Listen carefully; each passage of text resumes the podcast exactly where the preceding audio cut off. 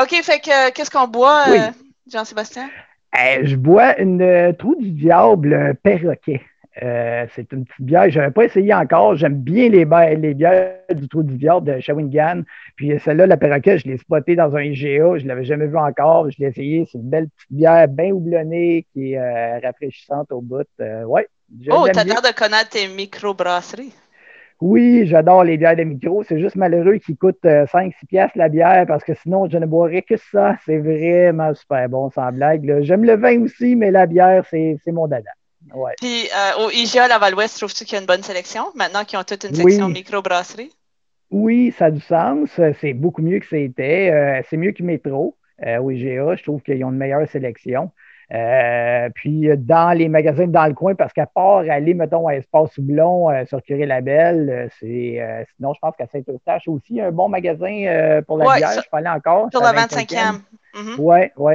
Mais, euh, mais sinon, je vais chez Espace Houblon pour aller chercher vraiment des, des, des trucs que je n'ai pas encore goûté. C'est là que j'en trouve. Puis sinon, il y a euh, dans le vieux Saint-Do aussi, chez William J. Walter, ils ont souvent une bonne sélection de bières. Fait que, ouais, euh, c'est bien fun. Là, la bière de micro, j'adore ça. C'est des produits de chez nous, en plus. Fait que c'est agréable. Mm-hmm. ben, tu iras sur la 25e parce que je pense que techniquement, c'est plus proche de chez toi. Ah, mais c'est vrai que si ben tu vas au travail, tu passes peut-être pas plus par curer la belle. C'est ça, exact, ah, oui. OK. Ben, ah, tu vois, Réa, moi, je suis en train de boire euh, de la Sleeman Clear 2.0. Ben, c'est correct, t'encourages l'Ontario, puis... Euh... non, mais c'est comme. Euh, OK, ben, comment je choisis mes bières? Ah, 80 calories. OK, oui, je vais boire ça. Ah non, t'en fais pas. J'ai vu le produit, j'ai tout de suite vu ton, ton titre de sélection. Ah, il va avec le nombre de calories. Pas ben, normalement, mais Quand on s'entraîne, c'est crème, euh, disons que le mois de novembre est commencé, puis euh, je fais de moins en moins de vélo, puis j'ai remarqué que j'ai de plus en plus de livres. Je te comprends, je te blâme pas du tout. C'est beaucoup plus facile de rentrer des calories que d'en sortir, hein, même quand on s'entraîne. ouais, non, honnêtement, j'ai je pense que j'avais lu une affaire, ça disait You can't outwork a bad diet ou genre une expression comme ça, puis j'étais comme ben c'est vrai, tu C'est tout à fait. beau faire 4 ah heures de vélo, tu prends une poutine, puis pouf! C'est fini. Ah non, tu viens de. Oui, ah oui. C'est ça qui est fou, hein, quand tu regardes le nombre d'exercices, d'heures d'exercice qu'il faut que tu fasses pour chaque aliment que tu manges. Ben voyons donc, ça n'a aucun sens. arrêter de manger, mais c'est ça. Hein? Quand on aime la bonne bouffe, la bonne ah, bière, ben dans ce temps-là, c'est comme. faut apprécier la vie aussi. Ouais, mais toi, tu arrives d'une course, je pense. Tu as, été courir cet après-midi. Tu as fait combien de kilomètres? Ah, j'ai juste fait un petit 6 parce que je recommence à courir. Fait que 6 km, là, je repars ça tranquille. Sinon, euh, l'année passée, j'étais rendu à faire des 8 puis des 10 régulièrement. Mais là, 6, là, je trouve ça juste parfait pour me starter. Là. Uh-huh, uh-huh. C'est bien. Juste 6. Tu sais que la plupart des auditeurs vont faire comme ben 6, c'est beaucoup. Là. Ah, OK, oui, mais ça se peut. c'est ce que mes filles me disent aussi, là, mais, mais ouais, c'est ça. Ben, je t'ai rendu là. Ça fait deux ans que je cours, puis euh, j'aime ça tout le temps pousser un petit peu plus la machine. Puis, tu sais, quand tu cours deux, trois fois par semaine déjà, tu es capable de pogner un rythme, puis tranquillement augmenter, là, euh, pas tant la distance, mais surtout la durée. Fait que c'est ça qui est important, mais il y a tellement C'est une science, faire de la course, là, c'est incroyable. Fait que j'ai des amis qui me coachent là-dedans, puis euh, c'est ça. Tiens ton, micro, tiens ton micro un petit peu plus. Oui. Oui, ah, OK, c'est comme ça. All right. C'est mieux. All right, parfait. All right. Fait que Jean-Sébastien Sia. Oui. Homme, masculin. Oui. Laval-Ouestien. Coureur. Fier de l'être. Oui. Écrivain sur Facebook à temps partiel. À temps partiel, j'aime bien ça, oui, écrire euh, des, petits, euh, des petits articles, entre autres sur le kite, bien sûr, vu que c'est ma passion. All right. Ben, parlons de kite, parce qu'on est ici pour parler de kite. Puis j'ai des auditeurs qui sont intrigués par ce que tu fais. J'ai des, j'ai des amis qui sont amateurs de kite, mais j'ai toujours comme très peur quand ils sortent et font ça tout seuls. Mais ah, oui. je veux parler de toi parce que tu as commencé à faire ça euh, ici dans le secteur il y a combien d'années? Ça, a commencé quand? Ah, j'ai commencé en fait en 2017, euh, l'hiver 2016-2017, euh, où j'ai décidé de prendre mes cours à Saint-Anne-des-Plaines pour la première fois. Puis comme moi, je venais d'un autre univers, c'est-à-dire plus le deltaplane puis le parapente, mais pour une question d'accessibilité, j'ai décidé de me lancer dans le parce que justement, on peut en faire dans les champs, on peut en faire sur les surfaces gelées, euh, que ce soit sur les lacs, les rivières, puis on a tout ça ici à Laval. C'est pour ça que je me suis tranquillement passionné pour ce sport-là, qui est non seulement euh, qui va donner, oui, une dose d'adrénaline, mais par contre, tu peux le faire autant euh, un peu comme le ski alpin où tu peux y aller au rythme où tu veux. Quelqu'un peut y aller faire une petite balade du samedi soir tout tranquillement, comme on peut y aller à toute vitesse. Euh, c'est vraiment un sport qui nous permet d'y aller à fond comme euh, tout à fait gentiment en contrôle. Euh, dirais-tu que c'est un sport extrême?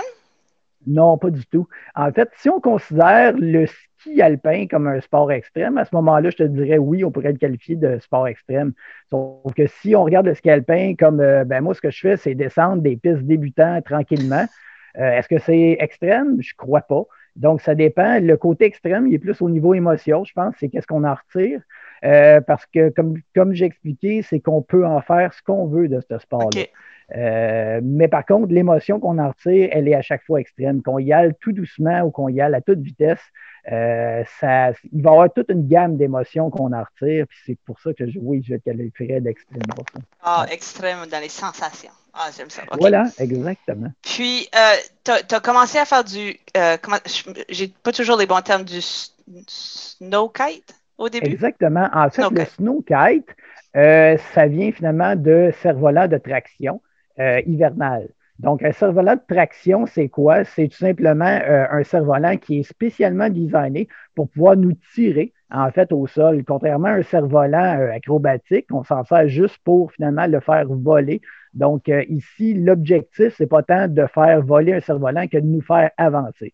Donc, ce sont des, des cerfs-volants qui ont été designés euh, par des entreprises qui souvent ont designé avant des parapentes ou des deltaplanes. En fait, euh, c'est souvent issu de ça. C'est pour ça que le kite, en fait, en tant qu'objet, a rapidement progressé. C'est que les entreprises qui font des kites aujourd'hui font depuis longtemps, pour la plupart, d'autres appareils. Donc, c'est vraiment axé sur la sécurité au départ, sur la performance. Puis, euh, euh, ces, objets-là sont vraiment là, euh, d'un design qui va être fait en fonction de ce qu'on veut en faire aussi. Parce que le snowkite, une fois qu'on est accroché à un cerf-volant, dépendamment, est-ce qu'on veut faire de la vitesse? Il y a des kites qui sont faites pour ça. Est-ce qu'on veut faire une balade très tranquille avec un kite super stable? Il y a des kites qui sont faites pour ça. il y a des kites qui sont spécialisés pour faire des sauts. Euh, il y en a d'autres qui. Donc, dépendamment de ce qu'on cherche à faire comme, euh, comme ride, ben, il y a un kite qui est spécialement adapté pour ça. Hmm. Donc, c'est un peu ça la grosse différence parce que les OK, tu vois, déjà là, j'avais aucune idée. Moi, je pensais qu'il y avait une sorte de kite puis c'était 100 km à l'heure. Mais là, tu me ah, dis que si je suis débutante, je pourrais le faire à 5 km à l'heure avec un, un, kite de débutant. Oui, c'est en plein ça. Tu peux t'arrêter quand tu veux, sans risque. Tu peux t'arrêter quand tu veux, en fait, avec un kite, euh, exactement comme on s'arrête quand on veut sur une piste de ski. En fait, le ski, le, kite va euh, virtuellement remplacer la pente, en fait. Parce que plus on fait bouger le kite, plus il va tirer fort. Plus on l'amène dans certaines zones, plus il va tirer fort encore là. Évidemment, tout ça combiné à notre déplacement va faire que, en fait, ce qu'on crée, c'est une pente qui est de plus en plus à pic. Si on fait le parallèle entre les deux, euh, c'est un peu ça qui se passe avec le kite. Donc, euh, évidemment, l'objectif, c'est de d'abord apprendre à contrôler. oui. Excuse, ton micro. voilà. Donc, l'objectif, c'est vraiment d'apprendre à contrôler l'objet au départ. Donc, euh, comprendre finalement les parties du kite, de la barre, tout l'aspect sécurité, vraiment comprendre comment ça fonctionne, parce que ce sont vraiment des, des machines qui sont très, très, très sécuritaires.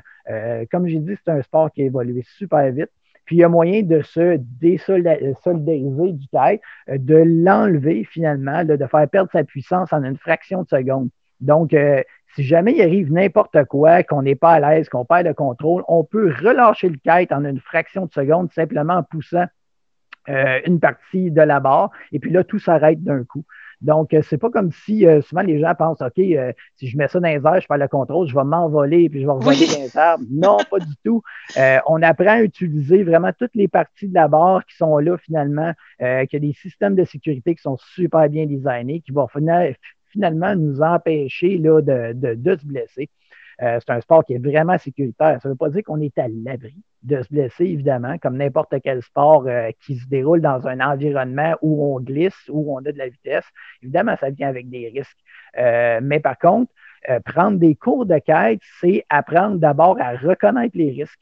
Donc, une fois qu'on les connaît, ces risques-là, on est capable ensuite de les gérer pour éviter finalement ces risques-là, pour être sûr que ça se déroule bien.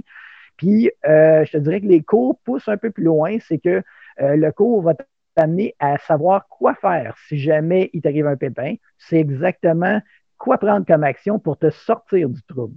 Parce qu'il ne faut pas oublier que c'est un sport qui est individuel, parce que même si on le pratique souvent en groupe, il reste que euh, pendant qu'on le pratique, on se retrouve seul avec sa voile dans un environnement qui est souvent vaste. Euh, comme par exemple, ça peut être, au début, on peut faire ça dans un champ, près de chez soi, euh, très proche du secours. Par contre, on peut aller, comme par exemple, moi, ce que j'adore, c'est partir à l'aventure sur le lac des deux montagnes. Puis là, à ce moment-là, on explore des grandes surfaces.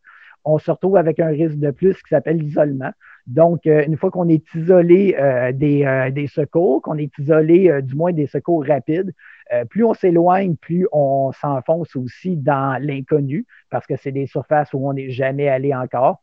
Ça vient avec un feeling qui est super grisant, c'est vraiment incroyable. Sauf que le cours, justement, nous apprend un paquet de trucs, comme par exemple, ne va jamais plus loin que ta capacité de revenir à pied.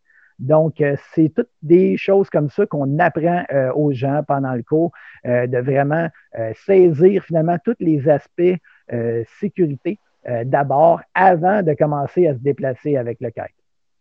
Wow. Dirais-tu que la plupart des gens qui commencent le kite, ils commencent avec un cours ou ils font juste aller sur YouTube puis euh, en fait, ça va dépendre des gens. C'est très peu recommandé d'aller sur YouTube pour apprendre par soi-même. Euh, évidemment, il y a des tutoriels qui sont fantastiques sur YouTube. Moi, c'est comme ça que j'ai découvert le kite, c'est à travers les tutoriels sur YouTube. Mais prendre une formation avec des gens qualifiés, euh, je te dirais que c'est un must. Euh, c'est pas quelque chose qui est donné nécessairement comme n'importe quelle formation technique. évidemment, ça coûte des sous, mais par contre, l'investissement qu'on fait en tant qu'individu à ce moment-là, euh, on investit dans notre vie. L'équipement coûte relativement cher, donc ça va nous éviter de briser de l'équipement, ça va nous éviter de nous blesser.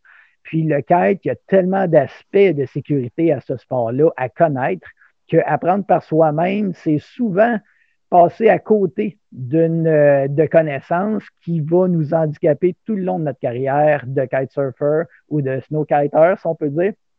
Puis, euh, euh, quand on ne, on ne connaît pas un risque, c'est là qui est vraiment dangereux. C'est qu'il nous tombe dans la face sans, sans jamais qu'on s'en attende. Mm-hmm. Donc, euh, c'est pour ça que c'est important de faire une formation.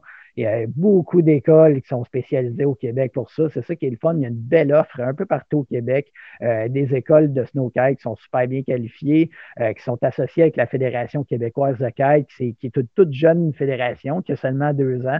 J'imagine. les écoles, oui, ben c'est ça. Le kite est là depuis longtemps. Ça fait plus de 20 ans que le kite existe au Québec. Euh, ça a changé vraiment rapidement, mais la fédération est toute jeune. Euh, puis, euh, ben, c'est ça, ils commencent déjà à encadrer les, les, les écoles, encadrent les membres aussi, vraiment, pour les normes de sécurité, pour les spots. Les, les, spots, en fait, c'est les environnements où on fait du kite, en fait. Là. Fait que soit du snow kite ou du kitesurf l'été. Euh, parce que les deux se rejoignent, en fait. Là, si je peux faire une petite parenthèse là-dessus, c'est que l'idéal, vraiment, pour moi, c'est d'apprendre le kite l'hiver, parce que c'est beaucoup plus facile de l'apprendre l'hiver, euh, manœuvrer la voile, euh, apprendre à se diriger, c'est beaucoup plus simple l'hiver. Une fois qu'on a fait une formation l'hiver, ben ensuite, c'est d'en faire une deuxième dans l'eau, euh, où on va apprendre finalement, euh, le kite est sensiblement le même, les mouvements sont les mêmes avec le kite, sauf qu'évidemment, l'environnement est différent. Dans le milieu aquatique, il y a d'autres risques qu'il faut apprendre à reconnaître. il y a d'autres techniques aussi qu'il faut apprendre à faire. Donc, les deux cours sont séparés, sont différents parce qu'il y a certaines choses qu'on ne peut pas montrer l'hiver, qu'on peut montrer l'été, et l'inverse est vrai aussi. Mais je recommanderais à tout le monde de commencer l'hiver plutôt que de commencer l'été. Là, ça donne vraiment un super coup de pouce au niveau du contrôle de la voile au départ. Je pense que c'est une super belle activité pour cet, hiver avec le confinement. Euh, pas de problème, hein? c'est tout fait euh, solo puis à l'extérieur. Ben oui, non seulement, oui, ben en fait, le kite, veut, veut pas, euh, de base, tu dois avoir euh, à la limite au moins trois distances de corde entre toi et n'importe qui d'autre, juste par sécurité. Euh, donc, évidemment, c'est super bon pour éviter de pogner le COVID. Tu ne seras jamais collé sur quelqu'un en kite. C'est le sport idéal pour rester loin des autres. ça, c'est une première chose. Puis les gens, en fait, euh, ceux qui adorent faire du ski, euh, je comprends, moi, je, suis un skieur, je, capote, j'adore faire du ski, j'adore faire du snowboard. par contre, cette année, évidemment, avec le COVID, les cafétérias vont être probablement inaccessibles. je ne sais pas comment ils vont gérer ça encore, les centres de ski. Je leur souhaite bonne chance parce que c'est tout un défi qu'ils ont. mais le kite, tu n'as pas ce problème-là, évidemment, parce que tu n'as pas de chairlift, tu n'as pas de ligne à faire, tu n'as pas de trafic, évidemment, pour te rendre soit dans le nord ou sur la rive sud pour aller faire. Il y a beaucoup d'avantages, en fait, que le kite a par rapport à faire du ski. Euh, c'est peut-être pour ça, en fait, que je fais pratiquement plus de ski. Parce qu'au-delà du fait que oui, il y a un setup à faire pour le kite, mais une fois que tu es parti sur le lac, tu n'arrêtes jamais. Si tu vas en faire pendant six heures, tu n'as pas d'attente pour les chairlifts, tu en fais pendant six heures, en fait. Et pas? exactement. Ta seule limite, en fait, c'est le vent c'est le vent et la noirceur. Quand il se met à faire noir, évidemment, on rentre parce que là, c'est un risque de plus. Il n'y a pas de lumière qui va t'éclairer sur le lac euh, gelé. Donc, euh, euh, je vois beaucoup d'avantages aux gens à faire le switch. S'ils ont une idée, là, cette année, je vais essayer quelque chose de nouveau. Euh, ça amène, évidemment, avec le confinement, avec le COVID, là, euh, c'est encore plus tentant. Puis on l'a vu cet été, j'ai commencé à donner des cours euh, cet été sur le lac des Deux-Montagnes. Il y a beaucoup plus de demandes. Les gens s'en vont vers le kitesurf et le snow kite énormément parce que justement, les gens ont compris que, bon, ça va être plus difficile ces centres de ski, je vais me trouver une alternative. mais ça n'a rien à voir. Les deux sports sont vraiment très différents l'un de l'autre. Puis je ne veux pas dénigrer le ski, j'adore ça, j'adore faire du snow en montagne, c'est quelque chose de complètement différent. Euh, mais le kite amène quelque chose euh, que le ski n'amène pas, c'est un sentiment d'aventure. Quand on part sur un lac, euh, puis on se sent vraiment comme un explorateur, c'est vraiment incroyable. On peut partir à deux, trois, quatre, cinq personnes, tu pars vers l'horizon. C'est vraiment fantastique de se suivre les uns les autres à pleine vitesse et de se dire, mais jusqu'où on va aller comme ça? C'est un feeling qui est grisant. C'est vraiment incroyable. C'est vraiment là, ce qu'on ne peut pas vivre sur une pente de ski. Ne veut pas, t'arriver au bout après quelques minutes, puis c'est fini, on se rassit, puis on, attend d'être rendu en haut. Là, on part dans la direction où on veut. On navigue carrément. C'est pas juste dire on fait de la descente, non, on est en train de faire de la navigation. Donc, ça amène toute une autre, une autre gamme d'émotions, une autre gamme aussi de responsabilités, parce qu'évidemment, ça vient aussi avec euh, énormément de prise de conscience d'où tu es, l'environnement, la force des vents, la météo. Il y a un paquet de choses qu'on doit apprendre parce qu'évidemment, euh, ça fait partie, euh, l'environnement ne le contrôle pas. Donc, il faut apprendre à le gérer. Il euh, faut apprendre à prendre les bonnes décisions en même temps en fonction de l'environnement qui est constamment changeant. donc, ça amène ce petit côté-là, aventure, qui va aller rejoindre beaucoup de personnes, pense. Puis, évidemment, on n'est pas obligé de partir à l'aventure sur le lac. Euh, les gens peuvent très bien rester à leur spot local puis avoir énormément de fun. Dans leur petit champ à côté de chez eux, il y a du fun à avoir là, c'est incroyable. Mais ceux qui se sentent un peu plus aventuriers, aventurières, ben, il y a cette possibilité-là, euh, non seulement de de visiter plein de coins du Québec qui offrent des vues incroyables, que ce soit sur le fleuve, que ce soit sur la côte nord. Il y a tellement de spots incroyables qu'on peut découvrir en snowkite. Euh, puis ça amène justement, surprenamment pour un sport individuel, euh, c'est un sport qui rapproche beaucoup les gens parce qu'on a malgré tout besoin les uns des autres pour atterrir, décoller les ailes. On se donne beaucoup de coups de main entre personnes qui font le snowkite. Puis la communauté est très serrée. Fait que c'est vraiment agréable pour ça. Les gens ont veut pas, on a besoin les uns des autres quand on fait du snowkite. On peut wow, vous, vous, connaissez entre vous autres? Là? Euh, oui, ben en fait, là, veut, pas, parce qu'on s'entraide constamment, surtout en fait euh, l'été sur les plages. Donc, pour décoller et atterrir les kites, veut pas, on doit demander un coup de main euh, parce que tout le monde compte sur la sécurité des autres. Donc, pour rendre ça sécuritaire, ben, on demande de l'aide pour décoller son kite et pour l'atterrir sur la plage, évidemment, pour éviter les accidents. Donc, veux, veux pas, ça amène une certaine fraternité, ça amène les gens à se donner un coup de pouce, à se donner des conseils. Euh, donc, ça se crée comme une espèce de famille. Euh, les gens font du, du kite ensemble. Fait que c'est un aspect qui, moi, qui m'a énormément surpris quand j'ai commencé à faire ce sport-là. Parce que je me suis dit, bon, c'est un sport individuel, je verrai jamais personne. Non, au contraire, les gens ont tendance, le lac va avoir 16 km puis les gens ont tendance à tous se retrouver à la même place, puis à se jaser, puis à se donner des trucs, puis à se lancer des défis, à dire, OK, on part toute la gang ensemble, puis on s'en va à l'autre bout du lac. Fait que ça se fait de façon naturelle. Les gens se collent dessus malgré tout. OK, fait que vous vous rencontrez sur place, c'est pas sur des sites Facebook de rencontres de kiters, ben? Oui, ben il y en a aussi. le plus populaire, je te dirais, c'est Kite Forum sur Facebook, que je trouve super intéressant. On est plus de 2500, je pense, sur, ce site-là de Facebook. Euh, sauf qu'il y a plein de pages différentes. Il va y avoir Montréal Kite Conditions, il va y avoir, euh, il y a des clubs comme le club Air Libre, qui sont eux autres plus euh, dans le bout du lac Saint-Jean, Côte-Nord. Fait que les gens se regroupent sous des clubs, ils vont se regrouper parfois sur euh, des aspects du kite, euh, sous différents types finalement de forums. Mais je te dirais que Kite Forum, c'est vraiment un, forum qui est général où n'importe qui qui va avoir des questions, que tu sois débutant ou expert, les gens posent leurs questions là-dessus. Puis on est 2500 personnes qui ont euh, les connaissances ou l'expérience pour dire bon, mais voici mon point de vue là-dessus. fait que c'est vraiment intéressant. Là aussi, on la voit l'entraide. On voit l'aspect familial, puis on a tout envie de se donner un coup de pouce pour que ça aille bien pour tout le monde. Ah, ben c'est bon à savoir pour les auditeurs qui veulent s'embarquer. C'est des bons, euh, des bons sites. Puis là, euh, là on n'a pas, on pas vraiment parlé de ton école. Fait que tu as lancé ça quand? Ça s'appelle comment? Comment ça marche? Où est-ce qu'on s'abonne? Où est-ce qu'on te rejoint? en fait, j'ai lancé, euh, l'école s'appelle Kite Ready. Donc, cerf-volant en presse, on peut dire, c'est la traduction directe. Kite Ready, c'est une école que j'ai partie cet été.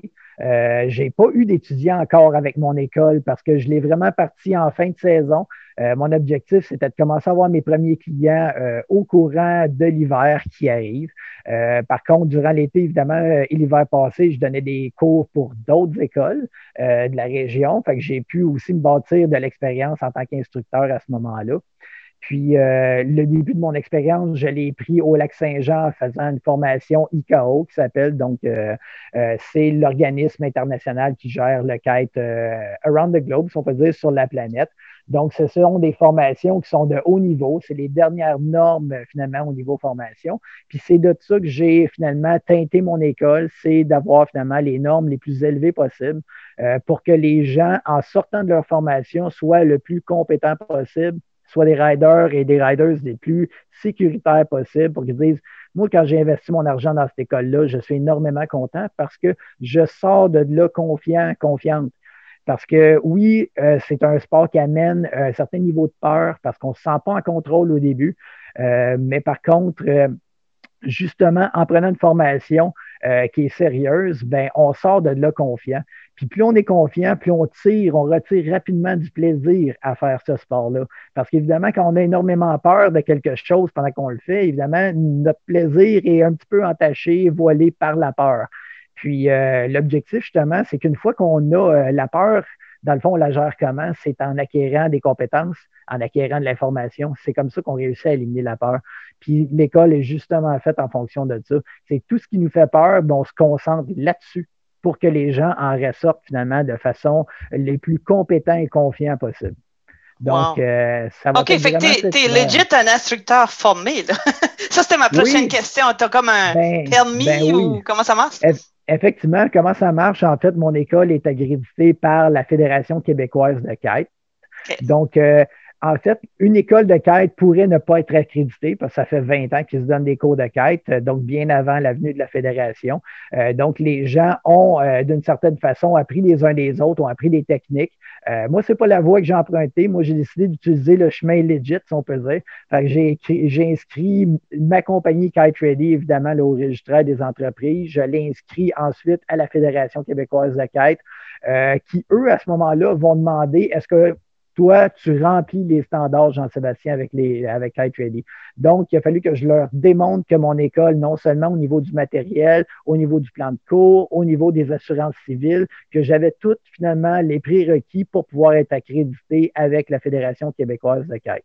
Donc, c'est un avantage qu'on a à ce niveau-là, les écoles accréditées, c'est que pour être accrédité, il faut que tu sois compétent, il faut que tu aies faut peut-être démontrer finalement toutes tes capacités euh, pour pouvoir donner des formations de quête de façon sécuritaire. Donc, c'est avoir un plan d'urgence, c'est avoir un plan de gestion de risque euh, pour s'assurer aussi que bon, ben, les étudiants courent le moins de risques possible pendant la formation.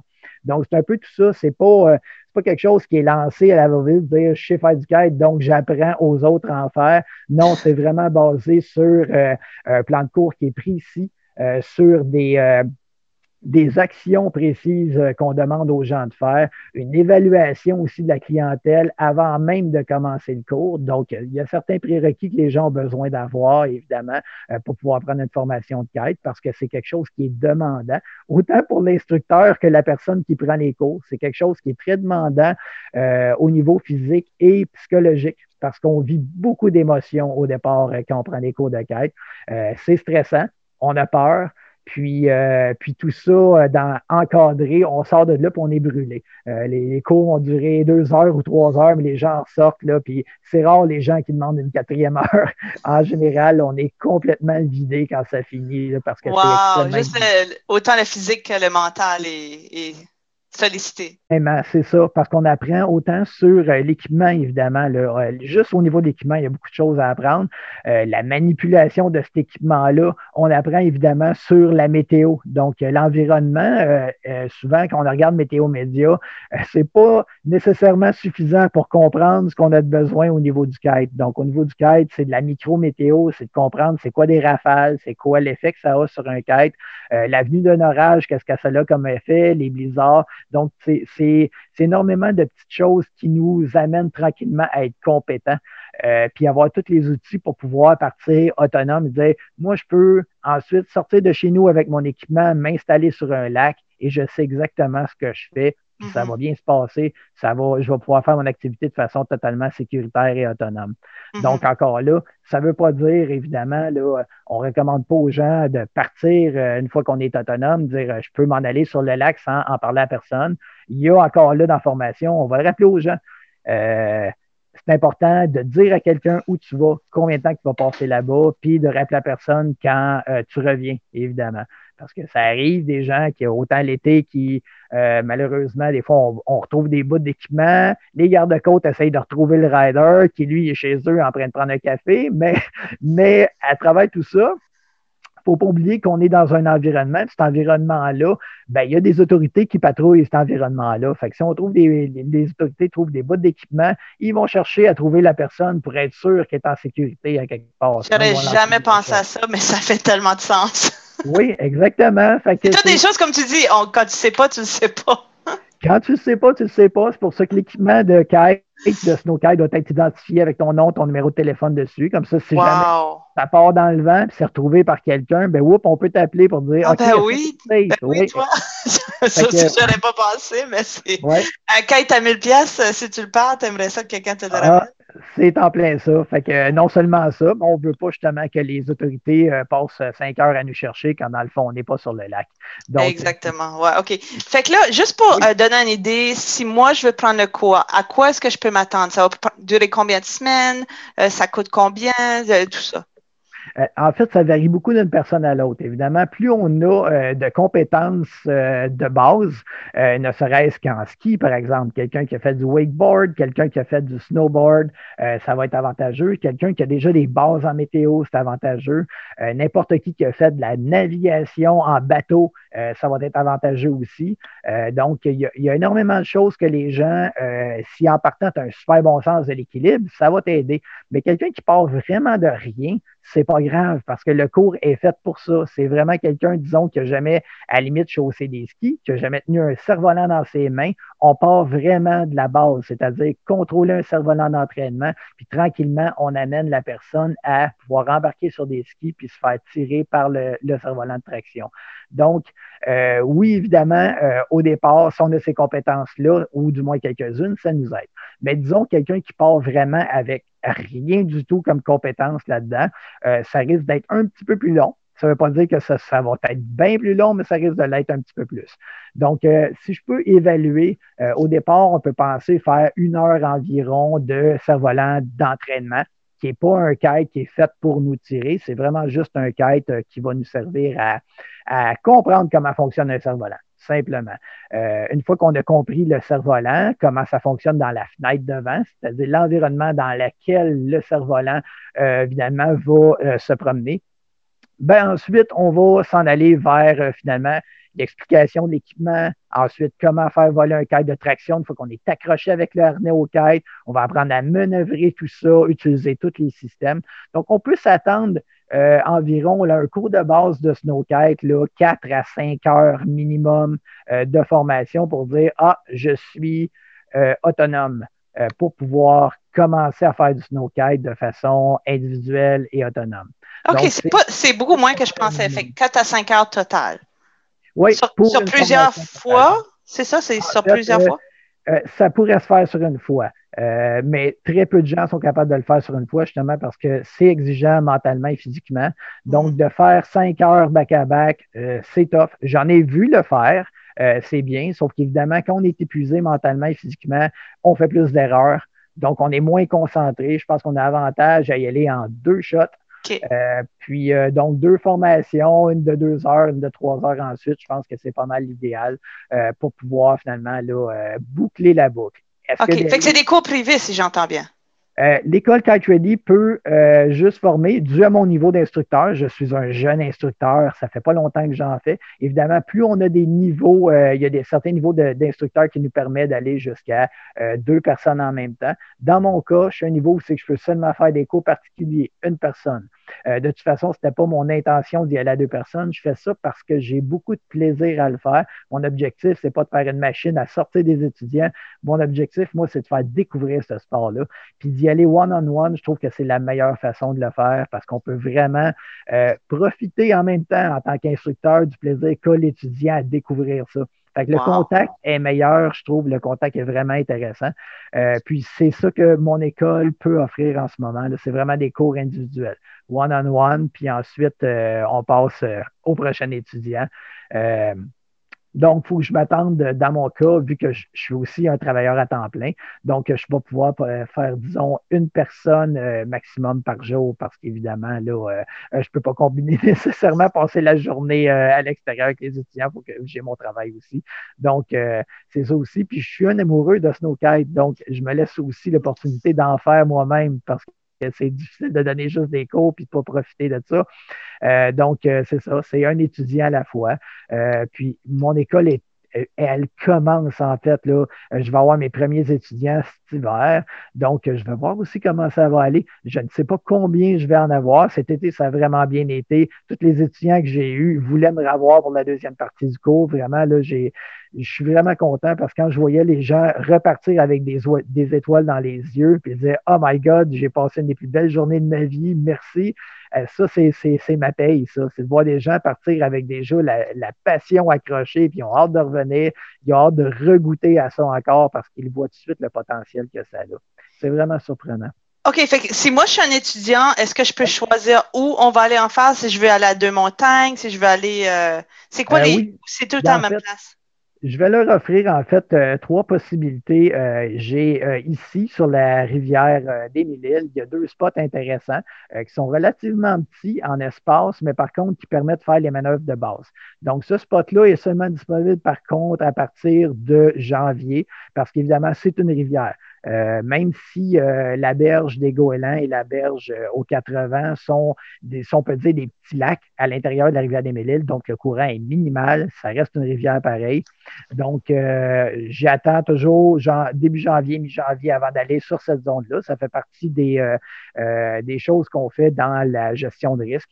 Donc, éviter les endroits où c'est qu'il y a du courant au départ. Donc, il y a ces deux spots-là qui sont intéressants que je peux ah, faire. Ah, ben c'est cool. je vais te checker pour toi. Ben, J'habite sur la, vraiment proche de la berge des Guadas. Ah, bon, ben c'est parfait. Fait que tu vas je vais voir, te checker. Euh, exactement, cet hiver, tu vas, tu vas me voir avec euh, certains étudiants. Ça sera peut-être moi. ben, j'espère. Ça serait vraiment agréable. Puis, euh, sans blague, j'aimerais beaucoup ça te donner des cours de quête. Là. Je sens que tu vas adorer ça, c'est certain. J'y pense, j'y pense. Oui, ben euh, j'ai aussi euh, la possibilité d'aller à Vaudreuil. J'ai un super beau spot à Vaudreuil-sur-le-Lac. C'est pas très loin, c'est à 30 minutes d'ici.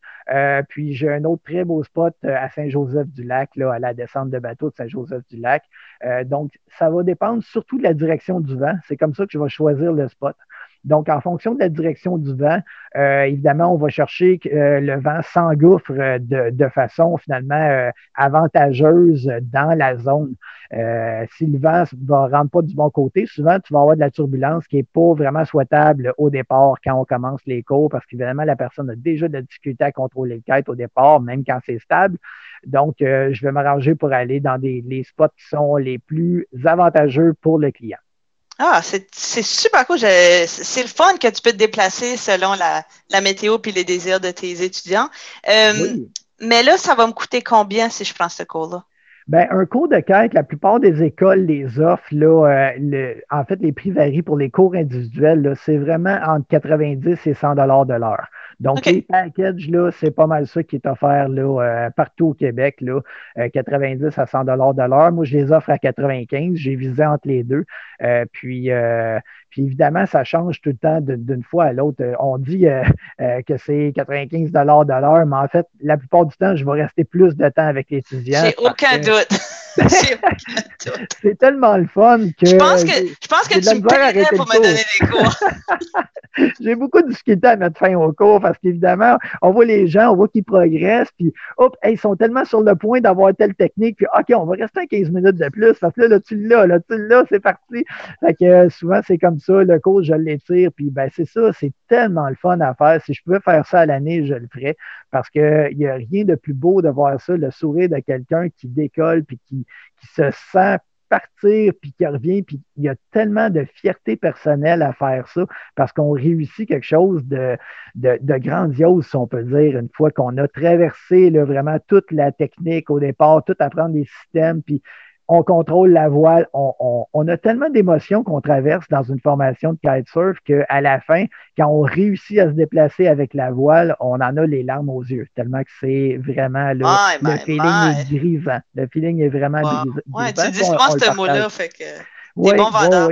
Mais là, j'ai juste une question. Euh, si si moi, je veux pas nécessairement m'investir et aller acheter un kite parce que je, je suis pas sûre que je vais aimer ça, est-ce que dans tes cours, tu les loues ou est-ce que tu peux les louer? Tout l'équipement est fourni, en fait, pendant le cours. Donc, euh, la personne n'a tout simplement qu'à se pointer avec ses skis, euh, avec, euh, évidemment, son, ça prend du linge chaud. Là, donc, on, on, s'habille comme si on allait faire du ski. Donc, les gens ont besoin de leur équipement. ou snowboard, snowboard aussi, ou juste ski? Oui, donc, euh, l'équipement, en fait, est fourni par euh, Kite Ready. Donc, j'ai tout l'équipement que euh, l'étudiant a besoin finalement. Donc, le casque, parce qu'évidemment, on a un petit appareil d'écoute pour pouvoir s'entendre pendant qu'on donne le cours. Donc, on ne va pas se crier à tue-tête pour pouvoir s'entendre à travers le vent. Donc, les gens ont des petits écouteurs dans les oreilles finalement là, qui, qui sont faits pour ça. Donc, je vais fournir le casque, euh, je fournis les quêtes, les barres. Fait que tout l'équipement de quête est fourni par mon école. La personne n'a qu'à se pointer simplement avec euh, l'équipement qu'il utilise d'habitude pour aller faire du ski ou du snowboard.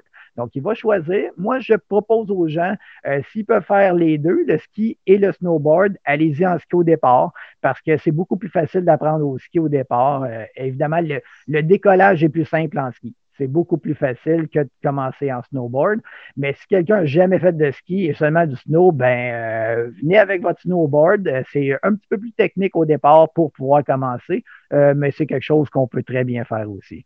Donc, euh, tout l'équipement est fourni, tout est là. La personne n'a qu'à se présenter avec sa bonne humeur, son sourire et l'envie d'apprendre, évidemment, parce qu'il va apprendre beaucoup.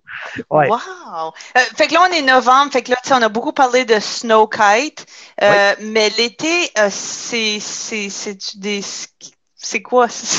En fait, l'été. Je suis debout sur quoi, sur l'eau?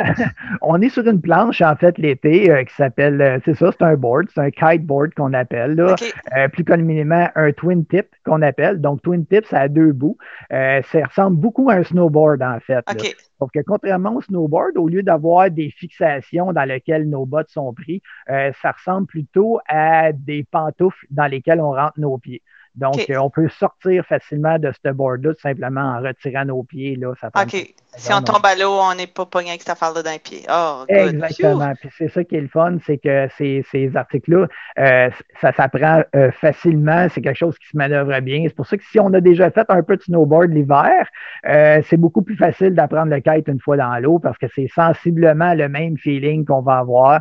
les départs sont sensiblement les mêmes. Sauf que comme on est dans un milieu aquatique, c'est quand même plus difficile. Ça prend plus de power pour la voile pour nous sortir de l'eau, nous extirper de l'eau, puis ensuite partir c'est pour ça que je recommande vraiment aux gens, si vous voulez apprendre le kitesurf, commencez par le snow kite. C'est beaucoup plus simple après parce qu'on a déjà un contrôle de la voile qui est, qui est intéressant, euh, qui nous permet après ça de progresser beaucoup plus vite dans l'eau. Wow. Ah, c'est fascinant. On dirait, aujourd'hui, j'ai découvert un monde que je pensais que je comprenais, mais que je comprenais pas du tout. Fait que merci. Puis, euh, comment qu'on peut te rejoindre? Fait que si, mettons, quelqu'un écoute ce podcast ici, euh, puis il veut, il veut, il veut savoir où est-ce qu'on te trouve? La façon la plus simple, en fait, c'est de m'envoyer euh, finalement un message via ma page Facebook euh, qui est euh, Kite Ready. Donc, K-I-T-E-R-E-A-D-Y. Kite Ready, c'est ma page Facebook. Les gens peuvent me contacter via Messenger sur ma page Facebook. sinon, il y a mon email. J'ai un Gmail qui est kiteready.qc euh, en commercial gmail.com, donc euh, via euh, là. Sinon, il y a mon numéro de téléphone directement qui est accessible, là, le 514-594-8950. Donc, euh, c'est mon numéro de téléphone qui est le même finalement que Kite Ready. J'utilise juste un téléphone pour finalement mes affaires. Donc, ils peuvent me rejoindre un peu partout. J'ai un petit compte Instagram que je viens de commencer aussi et un site Internet. Tout ça, c'est en développement, évidemment, parce que ça prend beaucoup de temps, beaucoup de ressources mettre tout ça en place. C'est ça. C'est tout un autre monde. Tu sais, moi, je suis là-dedans là, tout le temps, mais c'est fou. Tu sais, tu veux partir une business, ce que tu veux faire, c'est donner tes cours, c'est pas d'apprendre le marketing. c'est pas évident. ah, puis je te remercie beaucoup parce que c'est un beau coup de pouce que tu me donnes en même temps. Je, je, je me trouve vraiment chanceux de te connaître parce que c'est oh! vraiment agréable, sans blague. Là. Euh, je te trouve génial de, de pouvoir, euh, euh, comme ça, promouvoir vraiment les petites entreprises de Laval, de Laval-Ouest, de notre coin hometown. Puis, euh, ah non, c'est vraiment là, c'est, je suis très reconnaissant là, de, de, ce que tu fais. Puis, si je peux te rendre l'appareil la, en te donnant des cours de quête, my God, ça serait vraiment génial. OK, ben, ça sera comme euh, par référence. Si je te réfère cinq, euh, tu sais, on se fera un deal comme ça. Là. Oui, ah, il n'y a pas de problème. Je suis super ouvert. OK, ben merci beaucoup. Je sais que tu avais d'autres choses à aller faire, fait que merci d'avoir pris le temps aujourd'hui. Puis euh, on va sûrement s'en parler pour que je puisse mettre des vidéos pour que les gens voient là, c'est quoi que tu fais. Là. Puis je vais peut-être essayer de les intégrer dans la vidéo pour, euh, pour les réseaux sociaux parce que une photo vaut, ou une vidéo vaut 10 000 mots parce que je pense qu'il faut qu'ils voient de leurs yeux c'est quoi. Parce que honnêtement, avant il y a une couple d'années, je, ne savais même pas que ça existait. Euh, le kitesurf. Puis je pense qu'on commence à les voir sur la rivière, ici à Laval, à, Deux-Montagnes, tout ça. On commence à les voir, puis on est comme, mais c'est quoi ça? Qu'est-ce ah, Comment ça s'appelle? En forte progression. Il n'y a pas tant de monde qui en font encore, mais c'est tellement incroyable la progression, de, le nombre de personnes qui commencent à en faire. Bientôt, on va en voir vraiment partout. Tous les plans d'eau, il va y avoir ces magnifiques voiles-là qui se promènent. C'est beau, c'est comme une danse. Puis euh, non, c'est vraiment le fun. Il y en a ah, t'en parles avec passion. J'espère que tu vas, faire partie des, tu vas faire partie bientôt des personnes qui vont se promener sur la rivière des Nélis, sur le lac des Deux Montagnes avec euh, ta belle voile, puis euh, tu vas pouvoir crier là, ah, je suis contente, je suis libre. c'est vraiment super. Ok, ben on s'en reparle. Excellent, merci. Ok, ben merci beaucoup. C'était un plaisir. All right, ciao. Bonne soirée, bye bye.